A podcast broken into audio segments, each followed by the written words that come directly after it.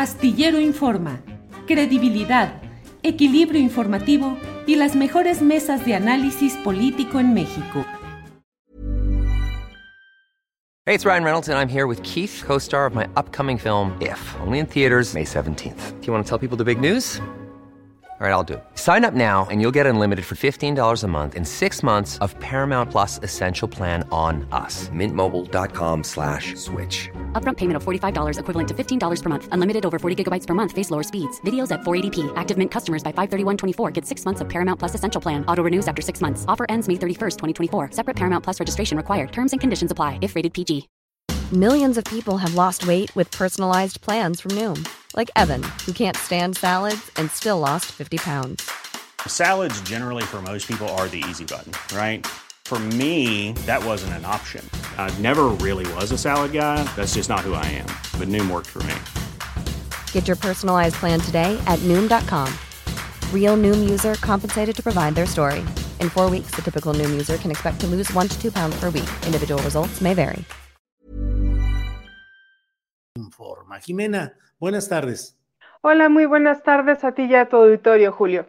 Gracias, Jimena. Leí en un mensaje en el cual pusiste en redes acerca de el uso de las instalaciones del Aeropuerto Internacional de la Ciudad de México para trasiego de drogas durante la etapa García Lunista. ¿A eso, Sí. ese es el punto, Jimena? Sí, mira, eh, yo les he estado comentando en, en- Twitter a varios, este, a varias personas sobre el caso de García Luna, porque yo lo viví. O sea, a mí no me lo cuentan, no es que alguien me lo haya contado, que alguien me haya dicho. A mí me tocó vivirlo llegando eh, en varias ocasiones, procedente o de Caracas o de Bogotá, que nos pararan en la calle de rodaje, a mitad de la calle de rodaje eh, que llegara eh, la Policía Federal, que abrieran eh, lo que es el compartimento de donde guardan la carga, sacaran cajas y después nos dejaran ir así tranquilamente a nuestra posición de contacto para ya después luego este, pues bajar de- del vuelo, ¿no? Pero obviamente cuando bajaban estas cajas, pues rodeaban el avión, rodeaban el avión la Policía Federal, antes la AFI, luego la Policía Federal, con armas largas, eh, con torretas, y, obviamente eh, nos decía el capitán, eviten no asomarse, eviten eh, no, no, no verlos, eviten como que, como que no existen. Entonces, esto fue, eh, te digo, en varias ocasiones que a mí me ocurrió, que a mí me tocó ver cómo bajaban cajas eh, inexplicablemente, porque no hay un motivo alguno para que llegue la Policía Federal, detenga el avión a mitad de la calle de carreteo, abra el compartimento de carga y se ponga ahí a descargar. Media hora nos tardábamos, los pasajeros ya no decían nada. Esa era una, uno de, una de las formas para introducir precisamente estupefacientes. Y la otra forma era, eh, porque Don eran, Jimena, eran varias para formas. quienes no lo saben, eh, Sí. ¿por qué estabas tú presente ahí?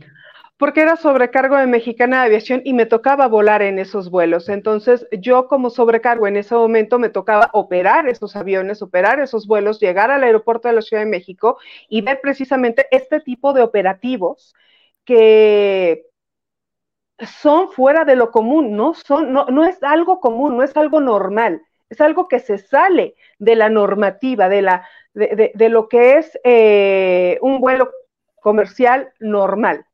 ¿Eran vuelos ya- internacionales? todos procedentes o de Venezuela, o sea, de Caracas, o de Bogotá. Siempre eran en esos dos vuelos, siempre. Y el modus operandi era este que te estoy contando, era, este era uno, el que llegara el avión, lo detuvieran a mitad de la plataforma, o sea que ni siquiera llegábamos a plataforma. Antes de llegar a plataforma en la calle de carreteo, frente a lo que son eh, las posiciones remotas, que es a veces cuando la gente se queja de que lo dejan en posición remota y que no hay que el camioncito y todo el show, bueno, ahí nos detenían, ahí abrían el compartimento de carga, ahí sacaban las cajas la Policía Federal y este y nunca sabíamos qué fregados habían bajado.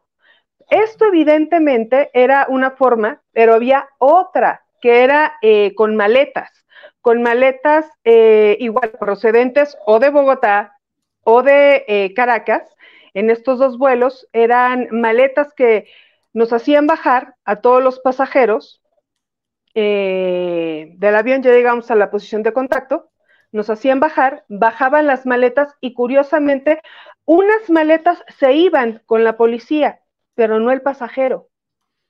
La maleta sí se iba. Y a ver, si es, si es una detención de estupefacientes, pues detienes al pasajero y detienes la maleta. No nada más te llevas la maleta. Y ellos llegaban y se llevaban ciertas maletas. Entonces, eran estas dos formas que a mí me tocó vivirlas. O sea, a mí, por eso yo digo, a mí nadie me cuenta. Yo lo viví en varias ocasiones como sobrecargo de Mexicana Aviación cuando estaba yo volando para la empresa y eh, también por eh, convivir con compañeros que pertenecieron en su momento a TAESA, que pasaron ya después, se pasaron a Mexicana Aviación cuando TAESA quiebra, pues también eh, era conocido que en TAESA llevaban en la panza del avión, vamos a decirle, cargamentos extraños a ciertos lugares o eh, dinero. En este caso hubo una anécdota de un compañero que nos comentó de que toda la panza del avión iba cargada de lingotes de oro con destino a Alemania. Mm. Así. Vaya. Y esos comentarios entre tus compañeros de Mexicana o de otras eh, aerolíneas, eh, pues, digamos, son frecuentes. El hecho, otras personas eh, insisten, relatan, detallan operaciones de este tipo. Mira, eso se dio mucho en la época entre Fox y Calderón. O sea, ah, te puedo decir que esto el, boom o el pico fue precisamente durante la gestión tanto en el gobierno de Fox como en el gobierno de Felipe Calderón. Ya después ya no e, estos eventos ya no se dieron.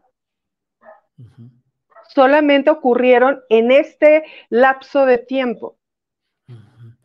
¿Hubo alguna represalia, algún incidente extraño con alguien que se diera cuenta de esto, que viera además o que denunciara alguna cosa, Jimena? Mira, te voy a ser bien sincera. Todo mundo miraba hacia otro lado, nadie denunciaba absolutamente nada por temor, por miedo, por...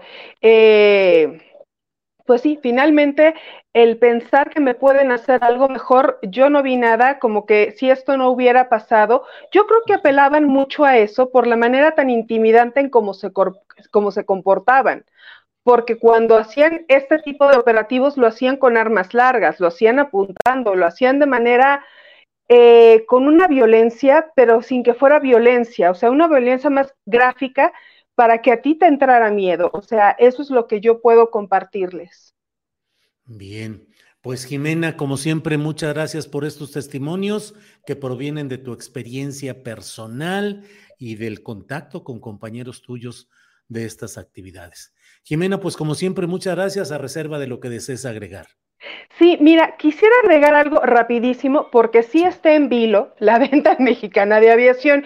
Y quiero aclarar algo porque me, parece increíble que un ex representante sindical como lo es Iván Enríquez, que tuviste el gusto de entrevistarlo, fue compañero mío, fuimos parte de la misma gestión en NASA de México, yo como secretaria de actas, él como secretario de Trabajo interino, pero me sorprende que desconozca el artículo 15 del estatuto que es nuestra ley interna en el cual los sobrecargos jubilados son agremiados al sindicato y hubo una asamblea el 5 de enero en la cual por mayoría se aprobó la venta de los bienes y la marca de Mexicana Aviación. Ahora, este grupo de, son casi menos de 200 sobrecargos representados por un abogado, eh, lo que quieren es eh, ellos cobrar sin que el resto de los trabajadores cobremos, pero ellos no tienen ningún bien embargado. Apenas el 22 de noviembre interpusieron un amparo precisamente eh, para pedir los bienes, para eh, hacer eh, el embargo de los bienes, porque no tienen bienes. Ahora,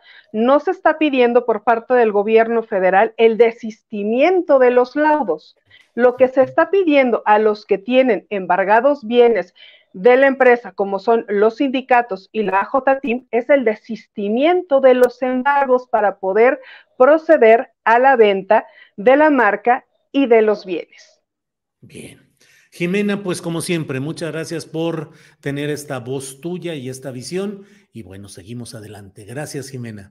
Muchísimas gracias y un saludo a tu auditorio. Gracias. Para que te enteres del próximo noticiero, suscríbete y dale follow en Apple Spotify, Amazon Music, Google o donde sea que escuches podcast. Te invitamos a visitar nuestra página julioastillero.com.